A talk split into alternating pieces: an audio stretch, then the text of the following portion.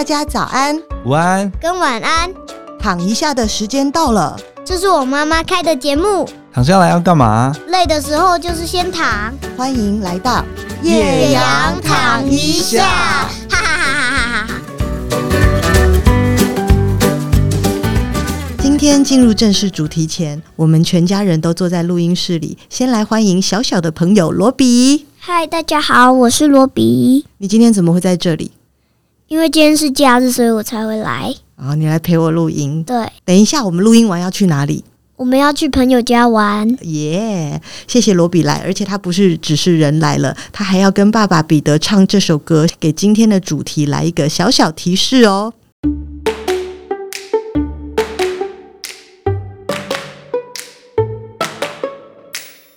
那一年，迷上了郭富城，于是梳了一个和他一样的头发。不明白刘德华和关之琳为什么就不是情侣啊？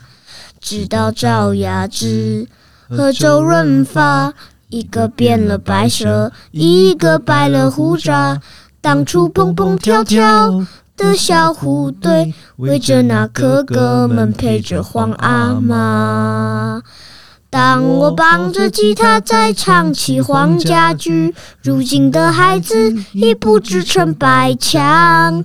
我的未来没梦见张雨生，世上已不再有梅艳芳。我永远记得最好的张国荣和最初的梁朝伟。感谢周星驰陪着我的年少，我欠你一张电影票。啊，好怀旧啊！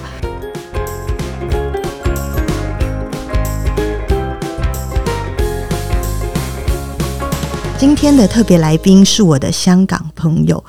他们是一对夫妻，一位叫做 Terence，另外一位是 Rebecca。在去年，他们两位举家搬来台湾定居，也在台湾展开了新的事业。今天我们就要来聊聊香港朋友在台湾的新生活。Terence 跟 Rebecca，你们好，Sunny 你好，Hello，Sunny 你好。其实是香港朋友，所以呢，我相信台湾朋友应该也是蛮想听到香港人怎么打招呼的。可以麻烦一下两位用广东话跟我们打一下招呼吗？大家食咗饭未啊？身体最近点啊？忙唔忙啊？我傻眼了，你听得懂吗？好，我旁边呢还有另外一位是台湾人的，让我们来欢迎一下彼得。Hello，大家好。你要不要用？你要不要用香港话讲一下 Hello？诶、哎，你好，Hello，讲得几好哦。我先来讲一下我是怎么认识 Terence 的。呃，Terence 呢是我在工作，而且是我的第一份工作认识的大老板。那时候我还是一个菜鸟行销人员，他就是一个超级大老板。那 Rebecca 呢是我们这些小朋友、菜鸟小朋友在公司里就会一直谣传的，就是呢我们的大老板 Terence 有一个很漂亮的老婆，还是 Terence 应该有两个老婆啊？没有，就是你啊，真的很漂亮。啊，我先介绍一下啊，我现在的工作吧。啊，我是一个领导力的教练啊，我把很多企业做很多培训，做很多团建的活动。啊，我其实出生就是做一个行销了，做一做做了超过二十年。那个履历超简单的，第一份就在这个啊宝桥 PNG，PNG 就是那里跟 Sunny 认识的，一做的做了十五年呢。哎，这十五年呢，你是不是？只有一段时间在香港，大部分时间在广州，就是一半半，一半半，哦、有一半时间在香港，一呃有一半时间呃在大陆，也有来过台湾啊、哦，对对对，对，对，也去也去过其他一些 market。那然后在曼彻雷敦那份工作，因为做香港跟新加坡的总经理，所以一直在香港、新加坡两边飞来飞去咯。对，这个大老板是总经理，跟大家报告一下。好、哦，我们也来请 Rebecca 介绍一下自己。我呢也是个呃。高管的教练，现在我跟 Terence 在一起，在台湾做一些企业的培培训，然后也做一些一对一的教练的工作。跟 Terence 不一样，我是个业务来的，耶、yeah!，对对，业务跟行销经常会有有点不合啦。对，然后我的背景也有点不一样啦，我是从药厂做起来，嗯、我做了大概十五年，然后最强的一家是罗氏药厂。应该现在大家都听过吧？最有名的药是什么呢？罗氏其实是癌症，最好你不要知道。啊、对，你知道我以前都记得。我的第一份工作在 interview，、嗯、就在面试骗局的时候，我同时也面试了药厂的业务，哦、也有拿到 offer，是啊、uh, Johnson and Johnson 那边的。后来我就大家都劝我不要去当药厂业务，因为这件事情很困难。你要不要分享一下药厂业务为什么很困难？其实没有困难，但是是很无聊的事情，因为我们聊吗？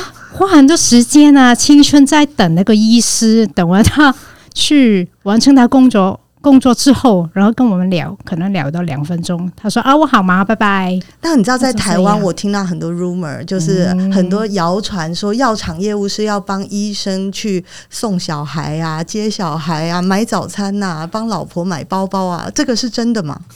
可能很多年前是真的，应该现在都不可以这样做。哦，还好我没有经历过这一段事情。我都是默默在浪费我青春，在等他们的。哦，OK OK，好啦，因为你们是香港朋友的关系，一开始呢，我相信各位听众对香港也是有一定的情怀的，所以呢，我们想要一开始第一个题目来聊聊那些关于香港的幻想与传言。跟我年代差不多的朋友，你们应该都是从香港电影认识香港的。我的先生彼得现在坐在我旁边，他小时候第一次啊去香港。还带了笔记本要去给刘德华签名，因为他以为去香港很容易就会碰到刘德华。欸，其实是阿嬷叫我带的，阿嬷也喜欢刘德华，然后他就叫我，哎、欸，一定要带个小笔记本跟笔，然后在路上。你还担心刘德华没有笔？欸，明星出来应该是不会拿东西，所以就要准备笔记本在自己的小包包，因为那时候我只有四年级而已。嗯，对，就一定要背在背包里面这样。那你去香港那几天，你都背着那个包包吗？其实后来就都忘了哦，因为就后来就去海边玩啊，去海洋公园哦，然后大概就忘记这件事。所以真的走在路上很容易遇到大明星吗？我要问问香港的这两位朋友。我们一直有一个呃说法啦，就是如果你的偶像是周润发的话。你可以去一下太平山，因为他很喜欢去爬山。很多人在太平山遇到周润发，跟然后就会 selfie，然后放在他们的自己的脸书，然后大家觉得哇，原来在太平山这么容易找到周润发的。所以香港有一句老话叫“太平山上的山多遇发哥”。就哎，这是用你可以用广东话讲的。人的山都遇发哥哦，去多几次一点就会遇到法哥的。对对，真的要努力一下，大家就是多去太平山。那 Rebecca 好像也有遇过，对吧？对，好像大概十五年前吧，我在金钟的一个饭店门外看见梁朝伟。你看见梁朝伟？对，就是无间道那个三年之后又三年，三年之后又三年那个。然后我跟我的那个女生朋友在一起。我们就啊，梁朝伟啊，我们要跟他拍照，然后，然后我们真的跑过去问他，不好意思哦，可以跟你可以跟你拍个照吗？他说可以啊，所以他人真的很亲切。那一刻呢，其实我觉得他嗯是这样了，他素颜，然后没没有我想没有你想的怎么样？那么高。因为我们就是活在香港电影年代的，所以我还蛮想要知道，你们觉得香港人是不是在亚洲人里面算是非常帅的？哎，我真的没有特别感觉。我们很多香港的朋友也说，身边没为什么没有高富帅的男生，哦，所以帅的都跑去演电影了。应该是，应该是吧？香港明星为什么都那么会演戏的感觉？这个我觉得可能跟香港香港的市场本来就很少嘛。哦，所以我觉得，如果你只是唱歌或只是拍电影，其实你很难赚足够的钱谋生。所以他们一般都要哎、欸、拍电影的要去学唱歌，然后也要长得帅，然后又要跳舞。对，我之前有去看过张学友在台湾的演唱会，那时候他的年纪是已经是蛮中年的，五十岁我觉得应该有了。但是他在演唱会上劈腿，我们还看过草蜢。嗯，好猛，真的好猛，也是年纪很大，但是呢，我就看到他们连续跳了两个半小时，嗯，所以我就有一种香港人是不是就是又会唱歌又会跳舞又长得很帅又会演戏的那种感觉。张学友，我觉得这是他自己很努力把他的舞蹈练出来的，啊，他肯定不是一个天生的舞蹈者。他可能只在演唱会才才这样，平常应该他在家读书，应该是这样。你记得那个张学友还演过那种很年轻的时候，他还演过《快打旋风》吗？我就是会演一些奇奇怪怪的过年的搞笑的影片。嗯，因为以前香港很喜欢那种呃过年的时候看那种对，我们叫贺年贺岁片嘛，贺岁贺岁片，对对对对对对。哦。现在还有啊，只是比较没有以前那么那么流行而已。对，嗯。不过讲到这里，我也想要问一问啊，你们自己在香港是怎么长大的？因为关于香港的传言，还有另外一个，就是我一直听说香港是一个很竞争的社会。呃，我我觉得还好哎，可能因为我小时候就在香港一个很普通的家庭长大吧。我们就住在我在住在黄大仙。那个地方叫黄大仙，那里有一个我们叫公屋，台湾类似社会住宅那种吧。那他们是这样一个一个就是单位，对对对对对，然后有一个很共同的走廊的那一种，对对对，而且是井字型的，你知道吗？哦，就是我是看到对对面呢是中间有个大的口的洞，然后对面是看到另外一户人家的。你住在那个公屋里面，每个人都认识吗？呃，也没那么夸张，那同一个楼层的几乎都认识啊。有时候可能在在楼下的那个有一些小孩在玩，然后在楼上的妈妈就吵，那种“哎，吃饭了，上来”，然后声音就通透了，很多全部的楼层都听得到。那我家里面就是一个，我妈呢对我的要求还挺简单的，就是就好好读书。那还好，就是我读书能力还不错，所以她不用担心。然后他几乎没有说一定要我长大要做什么啊，他除了有一点点，你知道吗？以前看他做那个 TVB 的那些肥皂剧，对，他对一种会计师有一种遐想，觉得哇，会计师就你特别聪明，很聪明，然后赚很多钱，然后住大楼，然后什么事都好。在我挑大学的那个专科的时候，他有跟我轻轻的讲过，哎。有没有考虑一下读读会计哦？TVB 叫你读会计，对，还好我那个时候我就我本来就没有想得很清楚要去大学学什么，嗯，所以最后我就挑了读那个啊 business 嘛，读商业。对，我就跟他说，你们有一课是会计的，所以呢，如果我读完之后真的有兴趣，我再考量喽。哦，妈妈就放心了。对，那 Rebecca 呢？你小时候是在一个很竞争的环境长大的吗？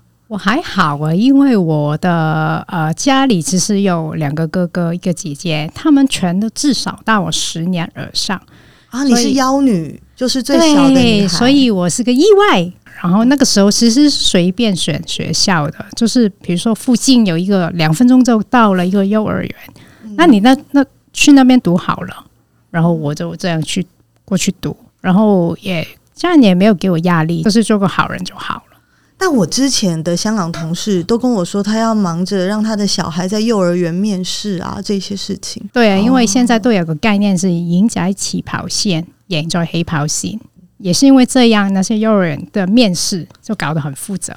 有的时候也不是面试那个小孩，是面面试那个家长，看他怎么对待小孩的。嗯，嗯对，我你知道，我第一次感觉到香港是一个很匆忙或者是非常非常竞争的社会。就是我去香港出差，不知道大家知不知道，香港电梯非常快。对对，你如果拖着行李的话，很容易跌倒。应该说跌倒的都是台湾人。我我其实以前没有这个感觉。对，不过后来我来到台湾之后，发现哎，台湾的电梯为什么那么慢？哎，对，慢慢的在动。对，然后呢，后来我习惯了。然后我我们今年的年头回过香港一趟。对，回到香港就发现哇，好快啊！我快点，好像坐过山车一样。对 对对对，所以我就开始知道你们的感觉了。我记得手扶梯很快，对啊，就是手扶梯啊。对呀，而且它会发出一个声音，嘟嘟嘟嘟的，那个应该是过过马路的时候。提醒你要跑了，不要再慢慢走。对。对，这样。对我来说，香港人是一直都在跑的感觉。对。对，所以那个速度快的原因，我觉得因为香港人很重视那个效率。希望在一天里面做完很多很多事情，对，所以有一种觉得总是在赶时间的感觉。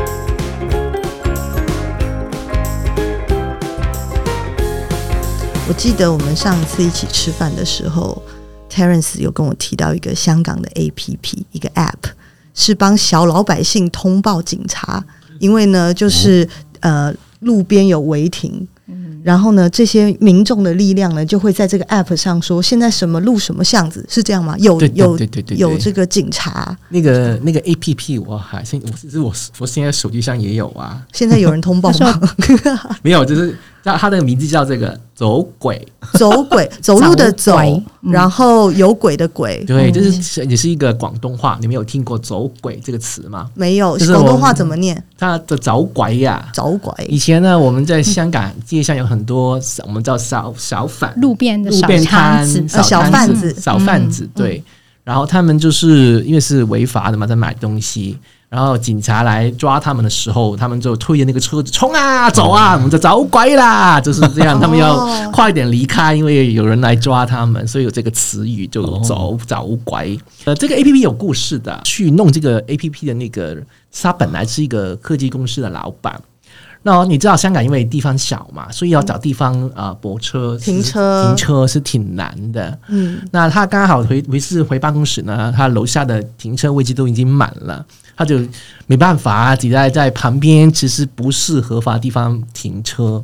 因为你知道香港现在呃很多年了，已经大家不可以在办公室里面抽烟的嘛，嗯，所以香港经常会发现一个现象，就是一群啊、呃、一群啊、呃、人在围在那个垃圾桶旁边，嗯，好，我们叫围炉，对，围炉。围炉围炉，对，围炉，然后他就跟他几个公司的同事啊、呃、说，哎，你们帮我留意一下，你们在围炉的时候，如果看到有警察要过来的这个罚款。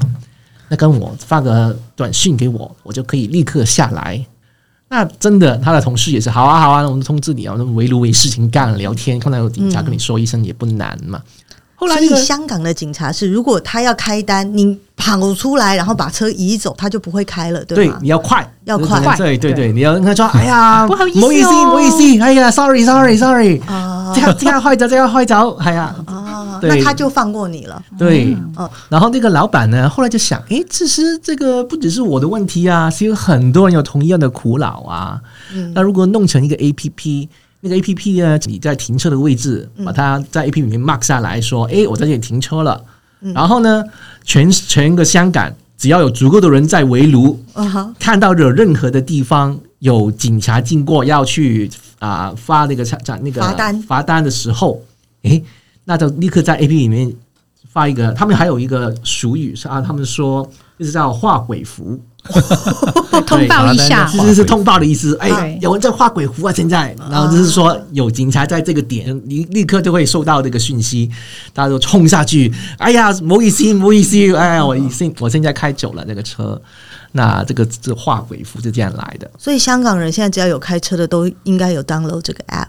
对，应该很多人都有，应该很需要。这个台湾人应该也要想一想，我觉得不错。那冲下来的时候，因为我不知道哎、欸，那帮忙发讯息的这些围炉的人，嗯，他有有会有没有什么好好康的可以获得累积点数吗？还是哎，对，真的，我觉得这个完全就是大家真的是。互相互助的心态，哦，因为大家都是都是开车的人嘛，只是大家都是互相帮忙，所以没有几点，对，没有几点，纯粹的义工。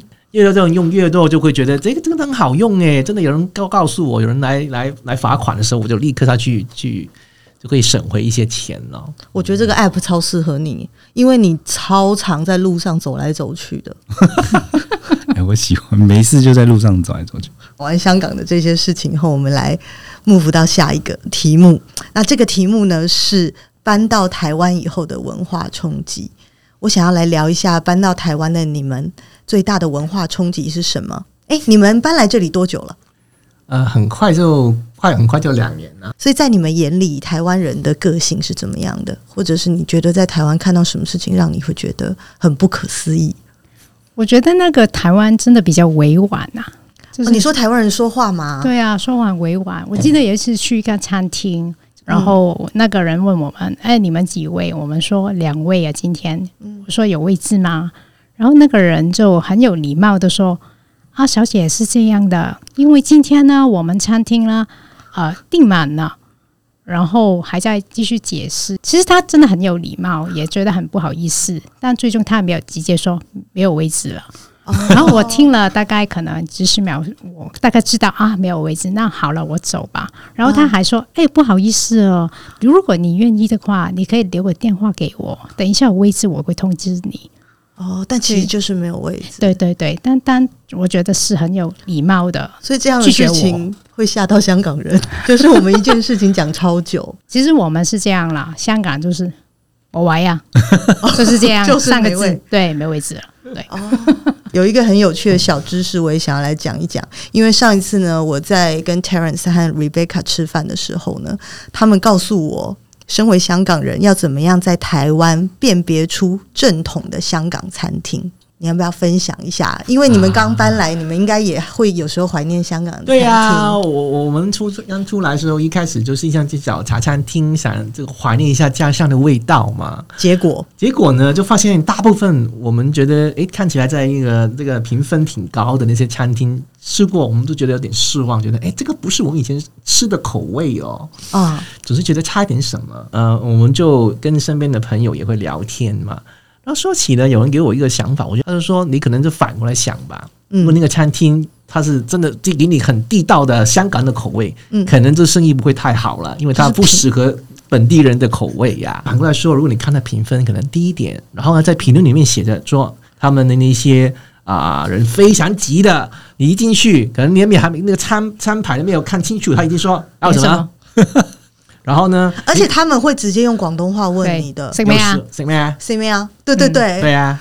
然后呢？可能你吃完，你刚刚才吃完最后一条面，他就把它把整个餐具都收走了，完全完全没有空间给你停下来的感觉。那就是可能是个香港正统的正统的餐厅，在我们的新家的附近就有一家是这样子的。第一个是呢，他会非常快的让你坐下去。嗯，他会用很快的速度指一个远方，就是那个位置有位置，然后我们就赶快去坐好。一坐下呢，他就会来马上拿菜单，他都不需要你问说，请问有菜单吗？他都马上给你。然后呢，看完菜单以后呢，他就问你，刚刚那句话叫做食咩啊？食咩啊？吃什么呀？你点完以后的那一秒，他就会把菜单抽走，对吗？这样就是很正统的，他把菜单立刻的拿走。他至少服务态度非常的香港茶餐厅。就是 Terence 刚刚说的，吃吃完立刻餐桌就收干净，然后好像你再多坐一会，你都觉得怪怪的，就要赶快离开这样。而且加点是可以的嘛，因为我觉得他会露出一脸，你为什么刚刚不好好点呢？回头也皱一皱，对，眉头会皱，对对，为什么脑子不清楚的那种感觉？为什么一不过一次点完就好了吗，小姐？好啦，大家知道了，所以呢，今天很高很高兴可以听到正统香港餐厅。第一个，Google 的评分要低，要多低呢？你觉得？也不能太低啦，但是就绝对要去那个超过四分，不要超过四分就不正统了。对，然后然后看里面的一些评论，评论有时候他很急，一直冲着之后催着我要走的感觉，那就对了。嗯，那你觉得他们为什么要这样？是因为习惯习惯？对，这种习惯，而且他们不太会接受。那个赞美，就是有时候呢，他来收的时候，我有时候会说：“哎、欸，真的很好吃。”哎，他是没表情的。哎、欸，我告诉你，香港人不吃这一套啊、哦！真的吗？真的，别浪费我时间。以前我们说很好吃，说人家来送你一杯饮料，他就是对好吃还不快走，吃饱就走吧。他不管你啊，他觉得后面还有客人在等。哦，就是也不是只有你觉得好吃，后面很多人在等啊！不要浪费我时间。不好吃，下期不要来喽。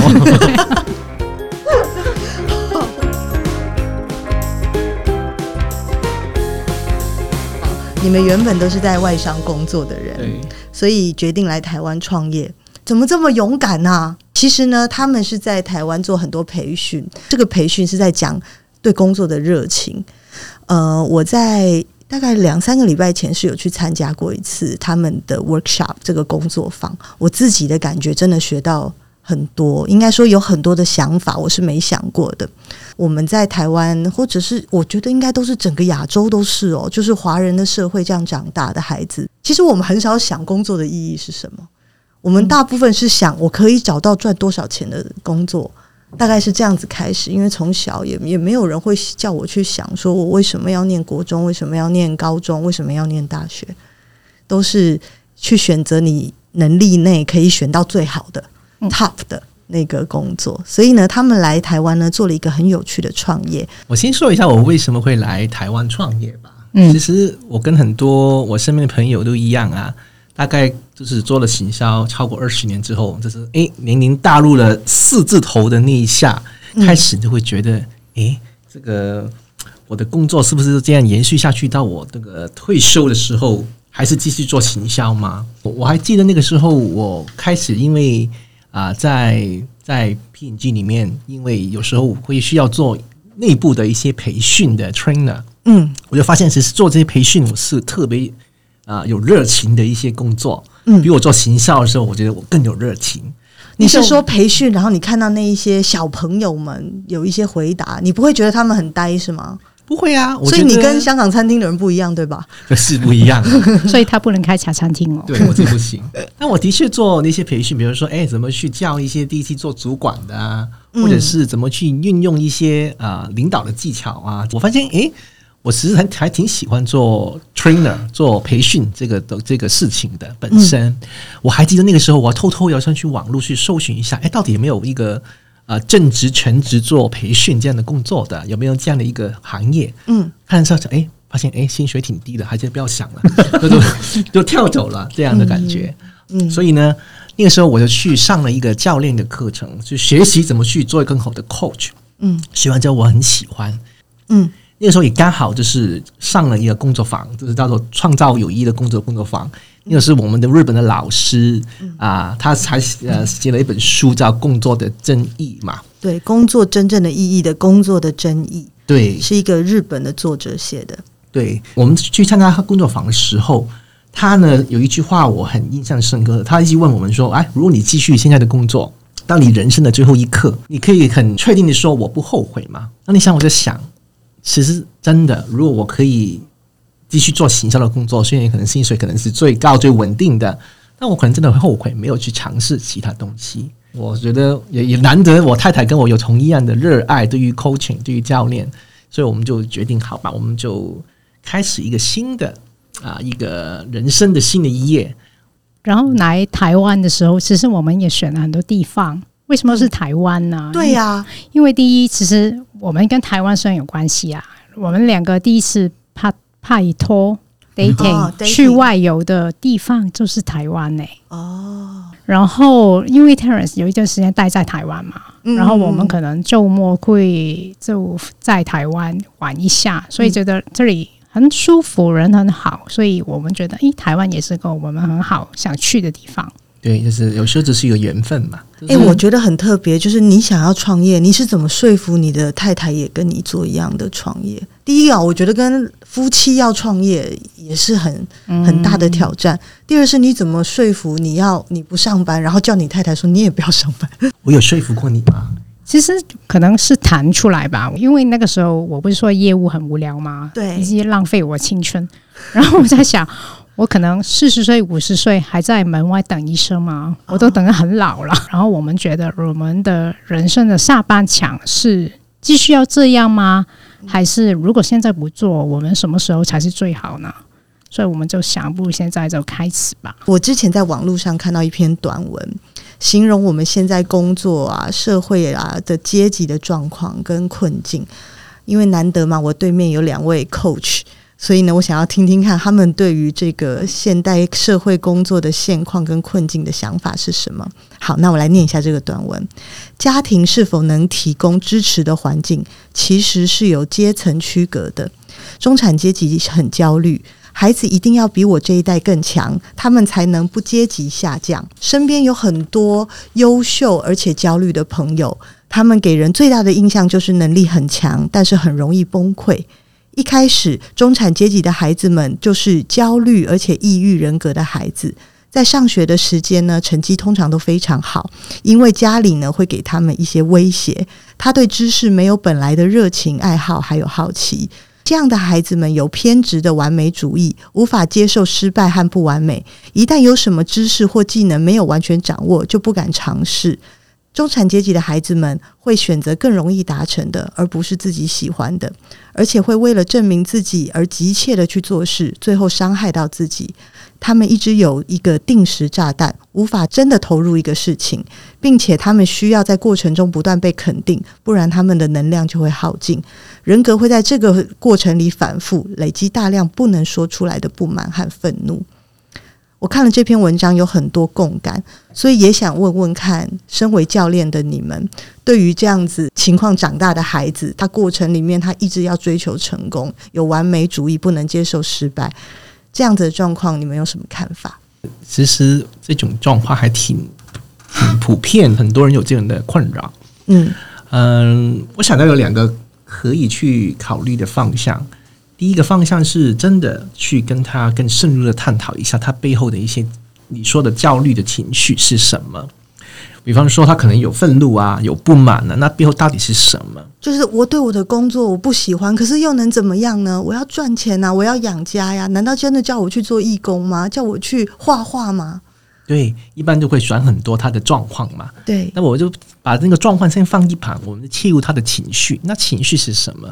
比如说刚才说，呃，我们可能有很多完美主义嘛。那不完美的是你要怎样？嗯、那这个状态下，你可以接受有一些事情你自己没办法做好，就算有点失败，那要怎样吗？嗯，那我觉得这个从情绪是一个方法去慢慢去探讨，这个是一个方向。另外一个方向也可以去探讨是反过来，诶。你刚才说了嘛？你说你很害怕失败，那我就问你啊，如果我可以跟你说你一定会成功的话，你最想做什么？嗯，很多时候呢，那个 coach 第一下的反应就是呆住了，他就说：“哎，对啊，如果一定成功，我到底想干嘛呢？”因为真的，我们这一代的孩子会觉得我没有办法选择我要做的事情，是因为我很难想象我会成功，觉得这个社会愿意给我一个机会，给我一份工作，我最好就是抱着不要放掉。对，另外一个方法就是，可能你刚刚讲到是，他是做很多他不喜欢的事情，可能我会问他，那如果我可以允许你做所有你喜欢的事情，你想做什么？可能当下也会回答不了，因为他已经习惯做一些不喜欢的事情，然后他有点分不开什么是我真的喜欢，什么是我不喜欢的事情，所以可能我们在工作坊也会带个概念，说这个纯粹意愿。（general desire 就是去探索一下，其实你自己喜欢什么，从这里开始慢慢去改这个环境。你如果你真的花时间慢慢去探讨一下，你会发现其实有自己有很多事情是没有理由就很喜欢的。嗯啊、哦，像是我们再讨论一下，就是像 Terence，你自己在挖掘自己的时候，你自己有吓到说，哦，原来我很喜欢做这个事情，你以前都不知道的吗？嗯，我其实其中一个，我一直没有发现我有一定的一种表演的欲望。对，不是做戏啦，我可能会你说你要当发哥吗？不是啦，我是希望有那个啊、呃，那个 spotlight 有这个焦点在我身上，我去分享一些我上心的东西，我是有这个欲望的。那 Rebecca 呢？我记得那个写的时候，我想说我很想当这个家庭主妇，其实我写了之后，我也吓到。对呀、啊，因为你当了药厂业务，对呀、啊，他跟家庭主妇是非常不一样的，嗯、是很不一样的工作。但是我妈妈在想，可能我喜欢的是那种慢慢的速度，然后有个空间需要我好好的休息整理自己。所以你们两个都不想要当茶餐厅的老板啊？不行，拍谁真的没有 做不到。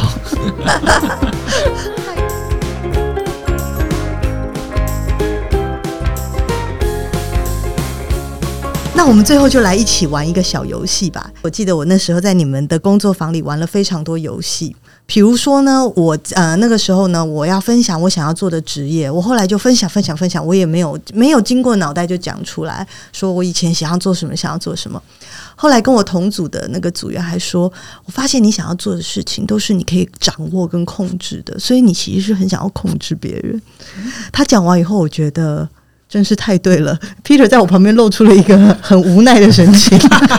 这个小游戏要怎么玩呢？我们让 Terence 来介绍一下。好，这个小游戏很简单，因为邀请呢 Peter 呢，去想一想，从小到大，你曾经有想过啊，你你想做的工作啊，不用去真的实现的，你想过就可以，甚至你现在还在想的，都可以写下来。啊，可能你已经在做的，或者从来没有发生过，都可以，幻想的也可以，都可以。就是写大概十到十二份工作下来，之前我们就已经邀请了呃 Peter。刚刚在那个开始前先写一下，他应该现在有了吗？有大概十到十二份的工作在手上了吗？有有有有有写了，他写了。然后呢，我们也让现在在听的听众们，如果你们可以按下暂停，大概花个五分钟，写十到十二个你想过的、你喜欢的呃工作，不一定做过没有关系。下一步呢，就是我们会邀请 Peter，我们给你三分钟的时间，你要分享你十份的工作。那分享的时候呢？你讲，哎、欸，我我我我我曾经想过做什么？那因原因是，比方说，我曾经想过做飞机师，嗯啊、呃，因为呢，我很喜欢那种周围去不同国家的游览的感觉，同时我很喜欢那个衣服很帅，这样就够了，不用把整个原因说出来，就是那么一句话就可以了。对，那是元素最重要的，就讲出来。讲完之后呢，我我我跟 Rebecca 跟 Sunny 呢，可以帮你听一下。你那十份工作背后的一些元素，我们听到一些我们刚才说的纯粹医院，那你要一个一个讲，啊、我们就一个一个听了，好吗？我我有点担心你讲出来的东西，我觉得我写下来的工作都很荒谬，那就代表你这个人真的喜欢哦。对啊，有想过就好了。欸、第一个，第一个是呃，唱跳歌手，因为因为。就像 Terence 刚刚讲，需要有一个舞台。舞台其实好像内心有一点想要表演的欲望。嗯，等一下，你要唱跳歌手，所以费玉清那种不行。你讲一个比较唱跳歌手的，呃，郭富城啊，郭富城可能跟你比较像。对，对你爱不完，对爱不完的那个郭富城。好，第一个就是唱跳歌手啊，还有呢，然后再来就是灌篮高手，应该就是篮球员。篮球，因为小时候还是喜欢看。NBA 啊，所以还是会有一个憧憬。第三个是希望可以当一个就曾经遇过外星人的太空科学家，类似这样子，就是对宇宙研究很有兴趣，对未知的这一块。那是一定要遇过外星人才可以，对不对？不然他可能不会相信啊。因为科学家通常都比较理性，会先否定没办法解释的东西，所以我相信应该要先遇过。嗯，然后再是。黑社会的高层，就是可能是黑社会里面的重要干部。嗯，我觉得就是负责出来谈判啊，耍帅，对对对，就要跟耍帅的，就是要跟别人跟别人要谈判。嗯，这时候就要出来的这一种高层，这种很容易中枪诶，你知道吗？真的吗？那我做小弟好。第五个是可能不太需要做事的大老板。就是可能在办公室下面，所有的人都会自动自发的去做他该做的事，为公司着想。老板不用做太多事。我觉得我对面的两位香港朋友们现在感觉到很傻眼，因为灌篮高手跟黑社会高层，然后还有写一个就是呃最帅的里长，但是还是要帅，对吧？对，因为我发现里长大部分政治人物通常没有没有很帅。嗯，那为什么是里长呢？因为里长可以最最容易遇到亲门吗？对邻居啊，哦、然后就是做一些简单的打招呼服务这些。他要简单的，对，不要太难了，不用处理太太严重的事情这种。然后还有第第几个？第七个吧。我是写不会迷路的计程车司机，因为我自己也喜欢开车。嗯，对，但我觉得不要迷路是很重要的，因为我觉得有时候可以跟乘客。稍微聊聊天，蛮蛮舒服，蛮自由的。因为赛车手不能跟别人聊天吗？对，赛车手那个速度太快，可能没办法掌控。你又选一个简单的，对不对？欸，好像是这样。然后还再一个是，哎、欸，这个我觉得有点夸张，就养海豚的达人。其实我还蛮喜欢海豚的哦，所以如果有机会是可以拥有自己的海豚，然后可以。照顾它，然后让它长大哦，然后最后把它放回海里，类似。哦，那海豚什么怎么样？海豚吸引你呢？可能是它的皮肤很光滑哦，然后长得很可爱。因为我觉得海豚好像相对其他的海底生物比较亲近人。嗯，海豚好像应该算是海底生物最可爱的，最聪明的那种吧？对对对，就好像会讲话那样。对，我还写了一个呃。专门发明一些很无聊的小东西的发明家，哦，就是那种发明了以后，然后可以上那种日本搞笑节目的，就对对，就可能他擤鼻涕的时候，头上有一个卷筒卫生纸，就抽下来擤的，类似那一种，你就可以乱想一球上电视吗？不是，就是会有时候会想一些什么东西组合在一起，然后诶很方便很实用，但是好像真的不会有人想买这样。然后我还想过要当那个大肌肉的木工。呃，木工，木工，嗯，对，因为我自己也喜欢动手做一些东西，嗯，但是我发现台湾的木工，台湾木工都是比较老、老、老经验的，所以 通常没有肌肉，相对比较那个身材比较没有那么完美。好，美国好像有很多大肌肉。哦，对，他喜欢瘦，他的讲完美，哎，十个了，十个了，好，好，我们听到他好紧张啊，很多不同的一些工作背后的元素，他可能很喜欢跟人聊天。嗯，因为他好几份工作都跟聊天有关的。然后我觉得 Peter 可能喜欢的就是聊天之外，他喜欢跟人互动，就是需要跟一个真实的动物、外星人有有一个人有一个交流那种。嗯嗯，不甘寂寞吗？就比较怕寂寞。嗯，而且他喜欢谈判嘛。但我觉得他是那种要耍耍帅的那种谈判，帅是很重要，对，帅很重要。我觉得你就是喜欢中枪哎！我觉得如果我跟你谈判，我真的会射你。看太多了，就是一个英雄感吧？对对对对对，他可能喜欢一种。对啊，他说灌篮也是有英雄感，有英雄感，表演表演他的表表演欲的很强。嗯，但是同一时间也喜欢帮助人啊。虽然他说他想的东西很无聊，但是。只是让人家开心的那种感觉。哎，对对对。然后兴趣是养海豚。对呀、啊，我们把它一些那些工作背后的一些元素，把它组织出来。其实背后的原因是这样的，因为有时候小时候你想到一份工作，其实就有可能没有发生嘛。但没有关系，因为你知道它背后是什么元素在推动你的话。其实你可以这种这些元素重新再构想一下，哎，现在有什么工作可能也可以满足到这些元素的，像什么表演啊、聊天呐，一些其实是有很多工作可以满足到的嘛。那你觉得帅这个元素要怎么怎么应用到生活里呢？就是他需要有一个工作，可能找到一个环境是他可以耍帅的，然后告诉人家这就是我要的，没有其他了。就是每天都很帅的跟其他打招呼啊，对对，里长啊，对对 呀，可以哦。你觉得有像你吗？好像有中哦，有。感觉上听完你这些这十个，你若快速的念过的话呢，会整个人轻松下来耶。不然你快速的念一下，觉得你的你的背后有一种想要让大家轻松下来的心情。唱跳歌手、灌篮高手、遇过外星人的太空科学家、黑社会高层、不用做事的大老板、最帅的李长伯、不会迷路的计程车司机。哦养海豚的达人，无聊小物的发明家，大肌肉 木工，念完了吗？今天的 podcast 就在这个小游戏之后要跟大家说再见了。不知道各位听众们，你们有没有想到一些很特别的工作呢？希望你们在收听的时候享受了愉快的这个香港时光。谢谢我的香港朋友 Terence 跟 Rebecca 今天来现场陪我们聊天。若是大家对他们创造有意义的工作有兴趣的话呢，我会把他们的连接放在 podcast 的资讯栏。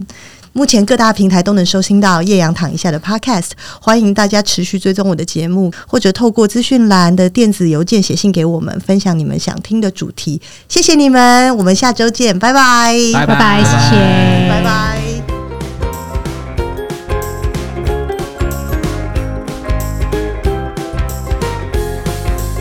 突然想到一件事情，我们忘记补充了，就是呢，今天香港朋友来，怎么能够不唱一首香港歌呢？我就请我旁边的这一位，他最近非常非常着迷陈百强，一个香港的巨星，要不要来唱一首给我们对面的 Coach 们听一下？Coach，我等下只唱一句的话，唱不下去，你要帮我一下。没关系，来来来，一心渴求，迷雾里永远看不透。